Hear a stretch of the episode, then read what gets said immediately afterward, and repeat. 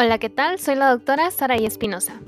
Y bien, el día de hoy abordaremos los puntos más importantes sobre el tema evaluación del bienestar fetal en el tercer trimestre, siendo un tema de relevancia para nuestra presentación del examen nacional. Recordemos que nos estamos basando en las guías de práctica clínica nacionales, el manual del Dr. Prieto, el manual del CTO y algunos artículos respaldados por la CDC. Comenzamos.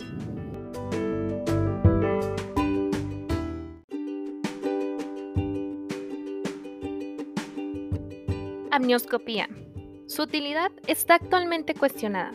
Consiste en visualizar la coloración del líquido amniótico a través de las membranas ovulares mediante la introducción de un amnioscopio a través del cervix. Se puede llevar a cabo a partir de la semana 37. No antes, porque recordemos que tenemos que evitar una posible rotura de membranas en una gestación pretérmino. Está contraindicada en casos de infección vulvovaginal, de inserción placentaria baja y de polidramnios. Es negativa cuando el líquido amniótico es claro y en cantidad normal. Es positiva cuando hay oligoamnios o si el color es verde. Recordemos que cuando es verde, pues es por meconio. Sanguinolento o amarillo indica una presencia de bilirrubina. Es un signo de sospecha de sufrimiento fetal. Pasemos ahora al test no estresante o registro cardiotocográfico fetal puede emplearse a partir de la semana 28. No existe evidencia para la indicación del test no estresante en gestaciones de bajo riesgo, dado que no se ha demostrado su eficacia clínica. En ella, su utilización sería opcional a partir de la semana 40, aunque tampoco existe suficiente evidencia científica que justifique la utilización sistemática del test en los embarazos de riesgo. Actualmente se puede considerar indicado su uso individualizando las indicaciones para cada gestante será la propia patología la que señalará cuándo debe comenzar el estudio y la periodicidad del mismo.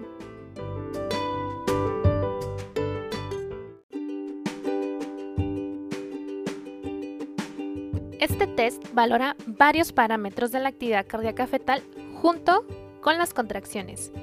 Para su interpretación debemos tener en cuenta la línea base, la variabilidad, las aceleraciones, deceleraciones y dinámica uterina. Comenzando con la línea de base de la frecuencia cardíaca fetal, esta es normal entre 120 a 160 latidos por minuto. La taquicardia fetal se produce con valores superiores a 160 latidos por minuto. Aquí habría que descartar fiebre materna. Bradicardia son valores inferiores a 120 latidos por minuto. Esta últimamente es de peor pronóstico. Se debe descartar también una hipoglucemia y sueño fetal. Variabilidad. Es la variación latido a latido de la frecuencia cardíaca por la interrelación simpático-parasimpático y puede ser normal en un intervalo de 10 a 25, saltatoria mayor a 25, pronóstico intermedio, baja 5 a 10 y puede deberse a sueño fetal, hipoglucemia fetal, depresores del sistema nervioso central y se considera prepatológica. Silente con una variabilidad menor a 5. Tiene mal pronóstico ya que su persistencia indica una hipoxia fetal. Y finalmente la sinusoidal con un intervalo de 2 a 5 ondulaciones por minuto con pérdida de microfluctuación. Es el hallazgo de peor pronóstico.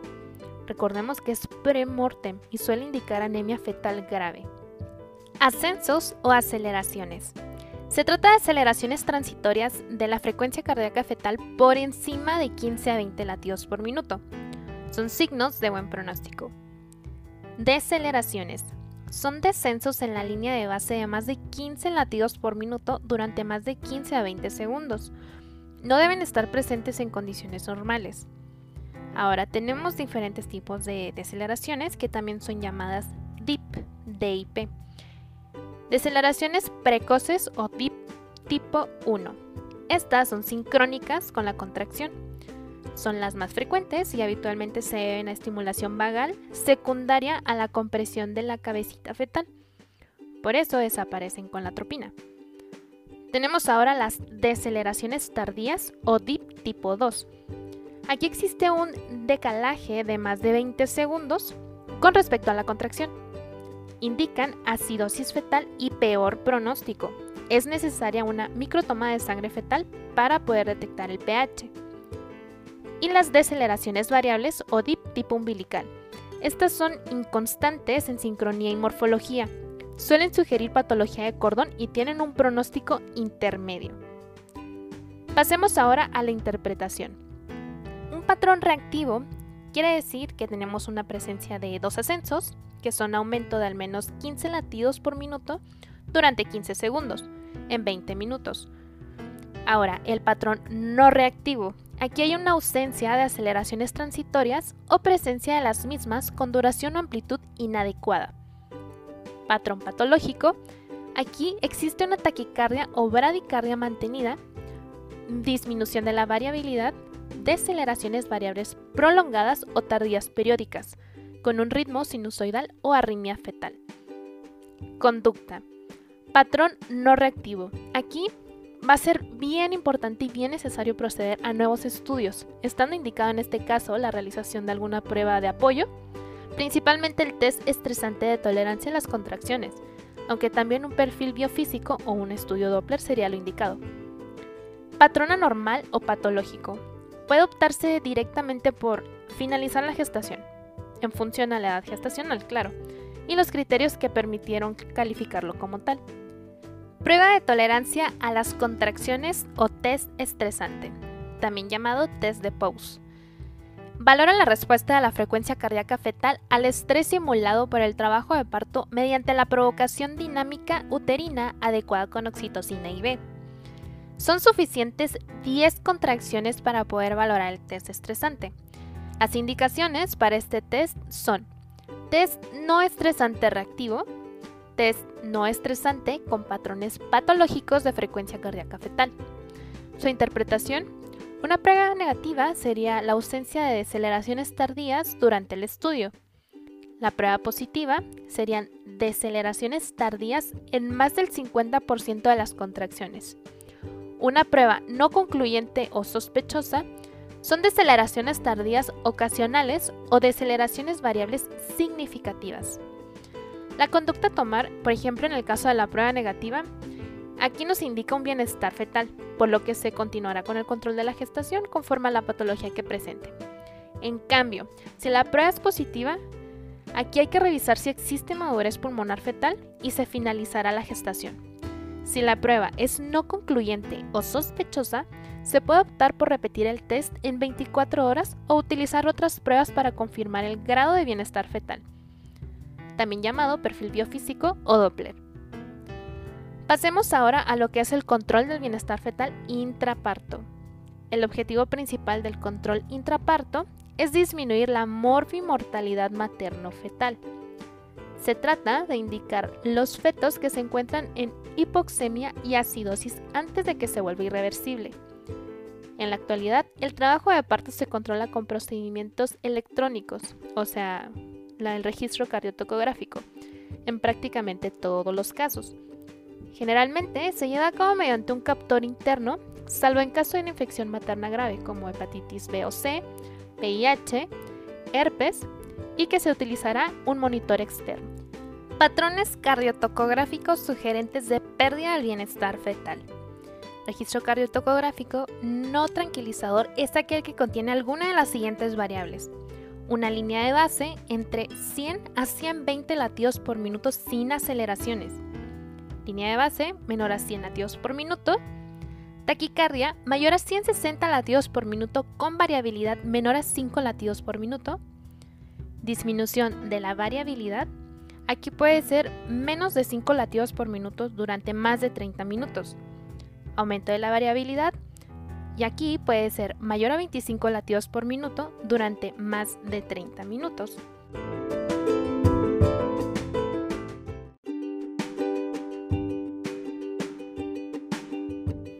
Patrón sinusoidal, deceleraciones variables ligeras o moderadas durante más de 30 minutos. Deceleraciones tardías o también llamadas. Muy bien compañeros, Deep 2. Una o más cada 30 minutos o que persisten durante más de 15 minutos en más del 50% de las contracciones. Deceleraciones prolongadas recurrentes. Aquí es que sea mayor o igual a dos deceleraciones de menos de 70 latidos por minuto durante más de 90 segundos en 15 minutos, sin relación con alteraciones de la dinámica uterina. Hablando ahora de la conducta ante registro cardiotocográfico no tranquilizador, los RCTG tienen una sensibilidad mayor al 95% para predecir la acidosis fetal, pero tienen una baja especificidad y por ello entonces una alta tasa de falsos positivos. Hay que recordar que en presencia de un patrón de frecuencia cardíaca fetal ominoso, ¿qué quiere decir esto? Que haya una deceleración prolongada a menos de 70 latidos por minuto durante más de 7 minutos. Debe finalizarse el parto por la vía más rápida. Ahora, en el resto de los casos ante un patrón de frecuencia cardíaca fetal no tranquilizador, se instaurará oxigenoterapia, cambios posturales, aumentar el volumen intravascular, suspender la oxitocina IV si estuviera siendo administrada y añadir tratamiento tocolítico, como ritodrina, IV sobre todo, para frenar la dinámica uterina, estimulación fetal directa sobre el polo cefálico. En los casos de patrón no ominoso pero compatible con riesgo de pérdida de bienestar fetal, se debe determinar el pH en el cuero cabelludo fetal que se considera el indicador más fiable y el parámetro que mejor sustenta la indicación de una finalización inmediata del parto debido al riesgo de pérdida de bienestar fetal. La microtoma de sangre fetal es una monitorización bioquímica. El modo más preciso de evaluar el estado del feto intraparto es conociendo su equilibrio ácido-base con el pH de la sangre fetal y por tanto, la monitorización bioquímica está considerada la prueba de preferencia para el diagnóstico de acidosis fetal. Para ello, se realizará el microanálisis de sangre fetal, cuya finalidad es disminuir el porcentaje de diagnósticos falsos positivos del riesgo de pérdida de bienestar fetal, inherentes en los procedimientos de monitorización cardiotocográfica. Es necesario cierto grado de dilatación cervical y la bolsa rota. Su realización está contraindicada en los casos de sospecha de coagulopatía fetal o gestante seropositiva para infecciones de transmisión vertical, como cuáles como VIH, hepatitis B o hepatitis C. Indicaciones para la monitorización bioquímica fetal. El patrón cardiotocográfico que no cumple los criterios de normalidad, o sea que es dudoso, patológico o de mal pronóstico de la frecuencia cardíaca fetal en la monitorización cardiotocográfica fetal. También el líquido amniótico meconial que cursa con alteraciones de la frecuencia cardíaca fetal. Interpretación de los valores. Un pH normal es cuando tenemos unos valores igual o mayor a 7.25 si el pH fetal es prepatológico, va a estar oscilando en el intervalo 7.2 a 7.24, fuera del periodo expulsivo, y se debe repetir la determinación en unos 15 minutos. En el caso de persistir estas cifras, se repetirá el pH y o se extraerá un feto en un tiempo máximo de una hora. Si el pH fetal es patológico, que quiere decir que es menor a 7.20, se recomienda la extracción fetal por la vía más rápida y segura según las condiciones obstétricas. Hablemos ahora de la pulsioximetría. Se puede medir la saturación de oxigenación en sangre fetal midiendo la absorción de un haz de luz de los tejidos. Esto requiere que el sensor esté en contacto con la piel del feto, por lo que serán precisos 2 a 3 centímetros de dilatación cervical. La saturación de oxígeno es mucho más baja que en el adulto, los valores normales oscilan entre el 30 al 60%. Los valores entre un 10 a un 30% se correlacionan directamente con acidosis fetal y estará indicada entonces la microtoma fetal para confirmarlo. Los valores menores del 10% requieren la terminación inmediata de la gestación. A modo de resumen, les voy a mencionar la siguiente información sobre la evaluación del bienestar fetal. Vamos a hacer un cuadrito, como ya conocemos, en donde vamos a poner cuatro columnas. En la primera van a ser todas las características, en la segunda vamos a poner el buen pronóstico, en la tercera el pronóstico intermedio y en la cuarta el mal pronóstico. Comenzando con nuestra primera característica es la frecuencia cardíaca fetal. En el caso del buen pronóstico vamos a tener de 120 a 160 latidos por minuto. Nuestra siguiente característica, la variabilidad entre un 10 a 25. Ascensos van a estar presentes, las deceleraciones van a indicar un dip 1, la prueba de Pose es ausencia de dip 2, el pH en sangre fetal mayor o igual a 7.25 y una saturación de oxígeno por pulsioximetría mayor a 30%. Pasemos ahora al pronóstico intermedio, en donde la frecuencia cardíaca fetal estará mayor a 160 latidos por minuto, una variabilidad de 5 a 10, ascensos ausentes, deceleraciones con dip umbilicales y prueba de pose sin nada pH de sangre fetal 7.20 a 7.25. Saturación de oxígeno por pulsioximetría entre un 10 a un 30%. Finalmente, nuestro mal pronóstico, frecuencia cardíaca fetal menor a 120 latidos por minuto, variabilidad menor a 5 o sinusoidal. Ascensos ausentes, deceleraciones DIP 2, esto así tatuadito. Prueba de pose más del 50% del DIP 2 en 10 contracciones. pH de sangre fetal súper baja, menos de 7.20. Y saturación de oxígeno por pulsioximetría menor al 10%. Pasemos ahora a un algoritmo donde vamos a tener la conducta obstétrica en función a la monitorización bioquímica. Cuando tenemos un registro no reactivo, tenemos que determinar, ¿nuestra paciente está de parto? Si la respuesta es sí, tenemos que checar el pH fetal. Y aquí, como ya sabemos, tenemos tres opciones. Que nuestro pH esté mayor o igual a 7.25 o que esté de 7.24 a 7.2. Aquí se repite en 15 a 20 minutos o se hace una reanimación intraútero. Ahora, si el pH está menor a 7.20, es extracción fetal en ese momento. Volviendo a si la paciente está de parto, suponiendo que no, se realiza entonces una prueba de pause. Si está mayor al 50% las DIP2 en 10 contracciones, se finaliza también. Ahora, pasando a lo que es la monitorización bioquímica, se hace una microtoma de pH si este nos arroja información menor a 7.20 es extracción fetal inmediata.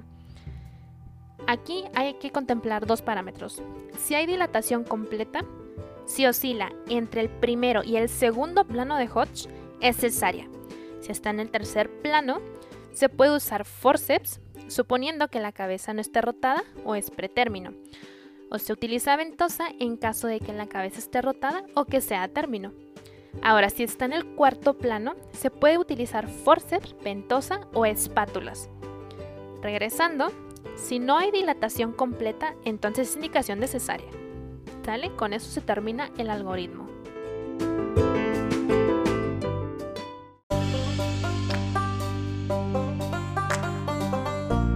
Pasemos a la parte más esperada del episodio, que son nuestras perlas en arte.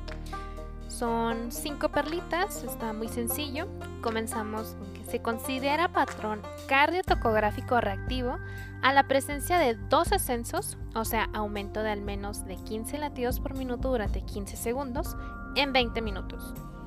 Su segunda perla nos menciona que en presencia de un patrón de frecuencia cardíaca fetal ominoso, quiere decir esto que hay una deceleración prolongada a menos de 70 latidos por minuto durante más de 7 minutos.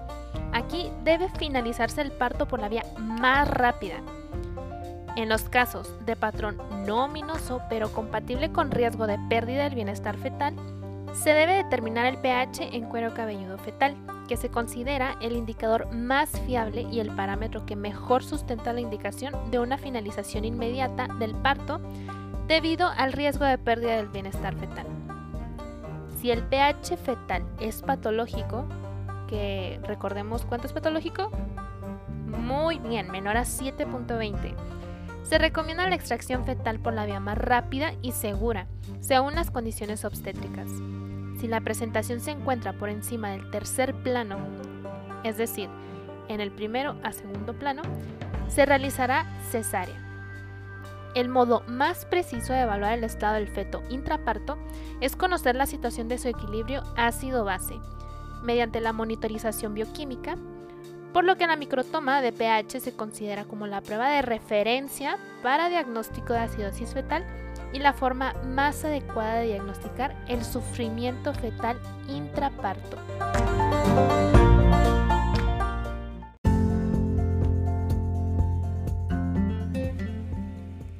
Con esto daríamos por terminada nuestra revisión del tema. Espero les sea de mucha ayuda. Recordemos que donde quiera que se ama el arte de la medicina, se ama también a la humanidad. Platón. Nos vemos en el siguiente episodio.